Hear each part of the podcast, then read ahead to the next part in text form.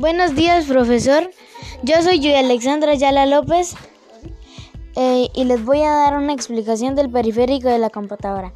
En informática dice que se aplica a cualquier accesorio que esté conectado a la CPU. Existen tres tipos de periféricos. Primer periférico de entrada. Permiten al usuario introducir información con el ordenador. Ejemplo, teclado, rotán, escáner y cámara. Segundo periférico de salida.